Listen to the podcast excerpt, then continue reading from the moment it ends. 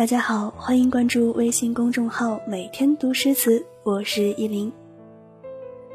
最深情的翩翩公子纳兰性德，对于爱情，他的一生给了世人最好的答案。今天，我们就一起来走进纳兰的这一世。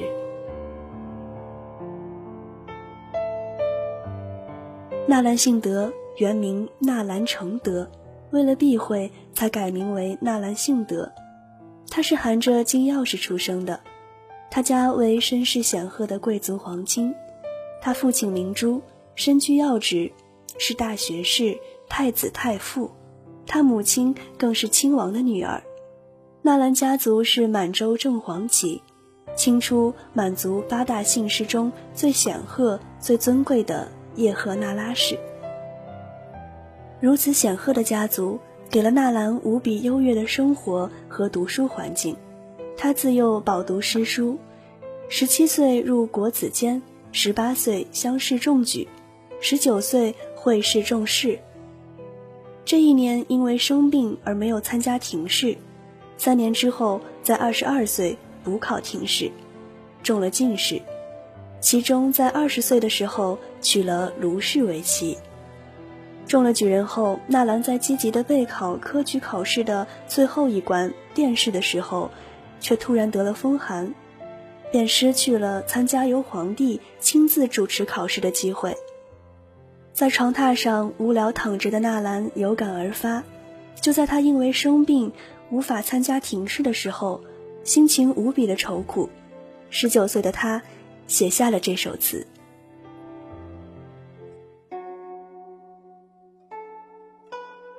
采桑子，桃花休作无情死。桃花休作无情死，感激东风，吹落娇红，飞入闲窗，半傲浓。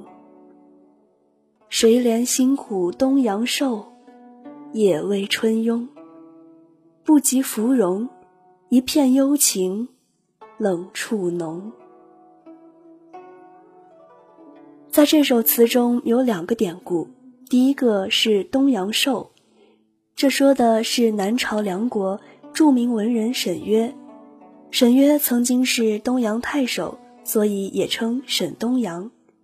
姚思廉在《梁书·沈约传》中记载道：“沈约，永明末出守东阳，百日数旬，隔代长缨以恐，以手握臂。”律计月小半分，沈约操劳过度，日渐消瘦后，被世人以东阳消瘦、东阳瘦体称之。而另一个典故是芙蓉。段成式在《酉阳杂祖续集》中说：“相国李公下地有属，寓意老妪言：郎君明年芙蓉镜下及第，明年果然状元及第。”中了进士的纳兰，诗词才情名声大噪。也就是在这一年，他认识了好友顾贞观。这几年，他的莫逆之交严绳孙也一直在京城，两人互相唱和，高中进士以及不断结识好友。纳兰书生意气，出尽风头。也就是在这一年，南边三藩之乱，战事正急，纳兰心怀天下。多次上书康熙，想要到前线立功，可是康熙没有准允，纳兰报国无门。这时候，纳兰作《忆王孙》：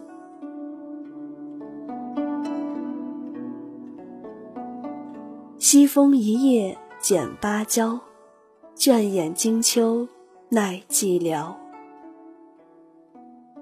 强把心情付着牢。独离骚，愁似湘江日夜潮。从这首词看，纳兰性德的情绪相当苦闷。他说自己抵受得住寂寞，这是反话，实际上是说自己在政治上不甘寂寞，因此才会痛饮熟读《离骚》，才会心绪起伏，思绪汹涌。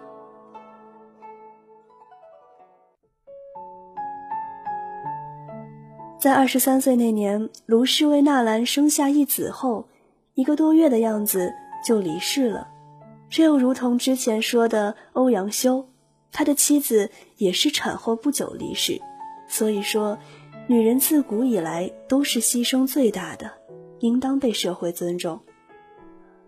卢氏的去世，纳兰悼念亡妻之哀音破空而起，成为饮水词中拔地而起的高峰。不仅后人难以超越，自己也无法超越。爱有多深，相思就有多深，词自然也最动人心。第二年，纳兰的《饮水词》作成，而被后人认为是压卷之作的，当属《临江仙·寒柳》。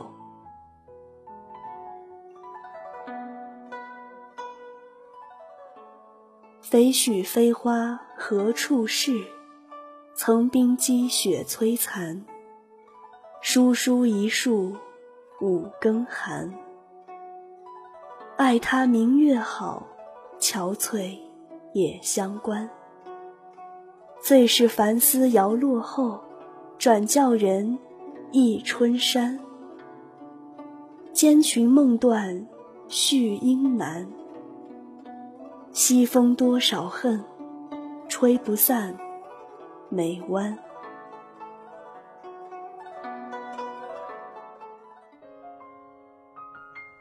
柳絮杨花随风飘到哪儿去了呢？原来是被厚厚的冰雪摧残了。五更时分，夜阑风寒，这株柳树也显得凄冷萧疏。皎洁的明月，五丝普照，不论柳树是繁茂还是萧疏，都是一般的关怀。最是在繁茂的柳丝摇落的时候，我更免不了回忆起当年的那个女子，梦里又见当年和她幽会的情景，但是好梦易断，断梦难续，遂将愁思寄给西风。可是，再强劲的西风也吹不散我眉间紧锁的不尽的忧愁呀。人要感性一点才有温度，纳兰就是这样温和如玉的公子。他的温度不仅仅是对表妹、对卢氏、对沈婉的爱情，还有对朋友的友情。出身富贵的他，还与江澄英。严绳孙、朱彝尊、顾贞观等汉人交往密切，真诚以待。人生得一挚友，比万贯家财、仕途名利哪个更重要呢？显然，纳兰在这方面是感性的。诗人、词人一般都是感性的，他们能细腻的去感知这个世界与万物神会。借用王国维的话说。纳兰容若以自然之眼观物，以自然之舌言情，所以我们后世才有幸品读如此如花如水如茶，有骨有血有肉的纳兰词呀。人活一辈子，其实就是活一个情字。纳兰在世虽短短的三十一年时间，却活出了浓浓的人间的烟火味儿。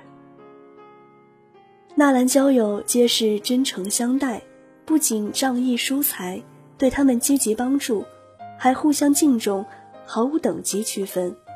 二十五岁那年，因朝廷举荐博学鸿儒，他的那些布衣朋友经常相聚京城，他特意邀请他们住在露水亭，他还特意在此筑一茅屋，题花间草堂，共有人一起谈古论今。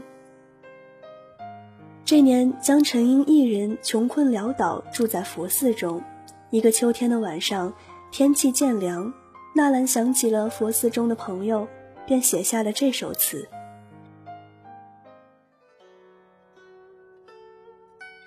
点绛唇，纳兰。小院新凉，晚来顿觉罗衫薄。不成孤酌，形影空愁坐。萧寺怜君，别绪应萧索。西风恶，夕阳吹角，一阵槐花落。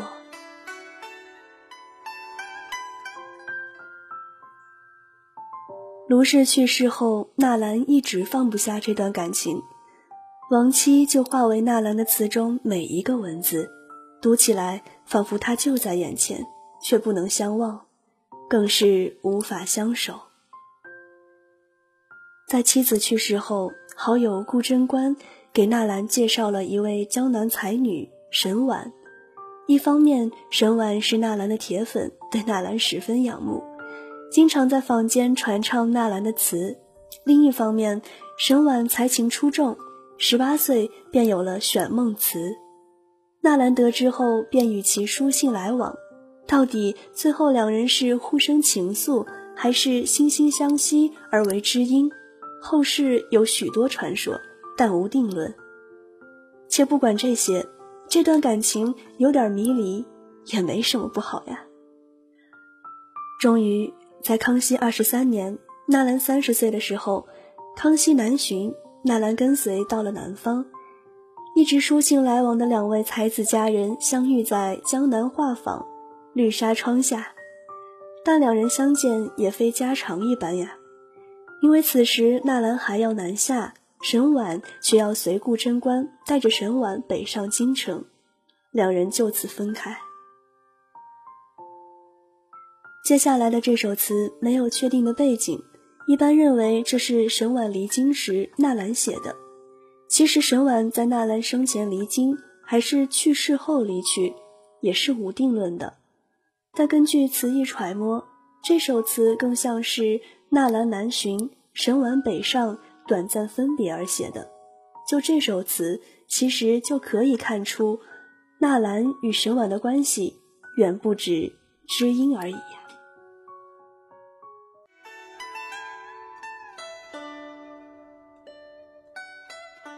南乡子，纳兰。烟暖雨初收，落尽繁花小院幽。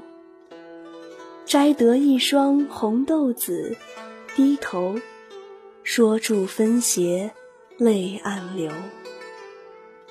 人去似春休，知酒曾将泪时游。别自有人桃叶渡，扁舟，一种烟波，各自愁。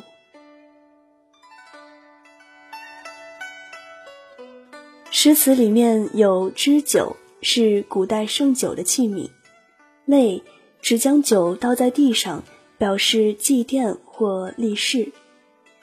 石油，是石油风，即逆风或顶头风。别字二句是说，与你分别后，定然还有人在这里乘小船作别。桃叶渡在江苏省南京市的秦淮河畔，因晋王献之于此歌其爱妾桃叶而得名，后人以此代指情人分别之地或分别之意。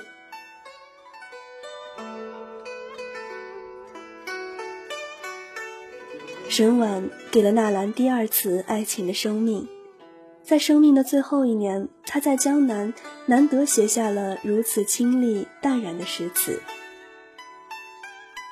浣溪沙》：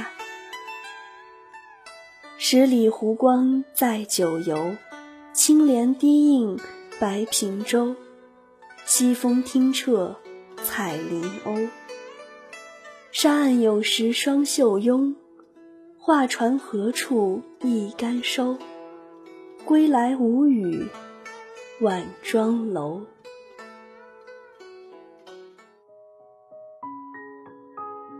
沈婉入京后不久，纳兰便纳沈婉为妾。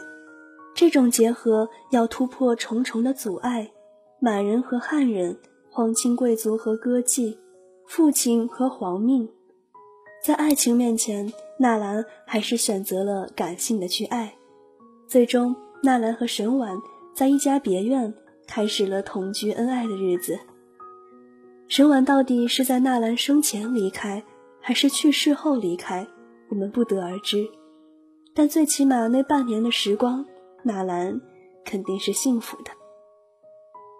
三十一岁那年的五月，纳兰和顾贞观、江澄英等一起饮酒写诗。第二天，纳兰便生病了。七天之后，也就是五月三十日，纳兰离开了他所留恋的世界，而这一天也正好是妻子卢氏的忌日。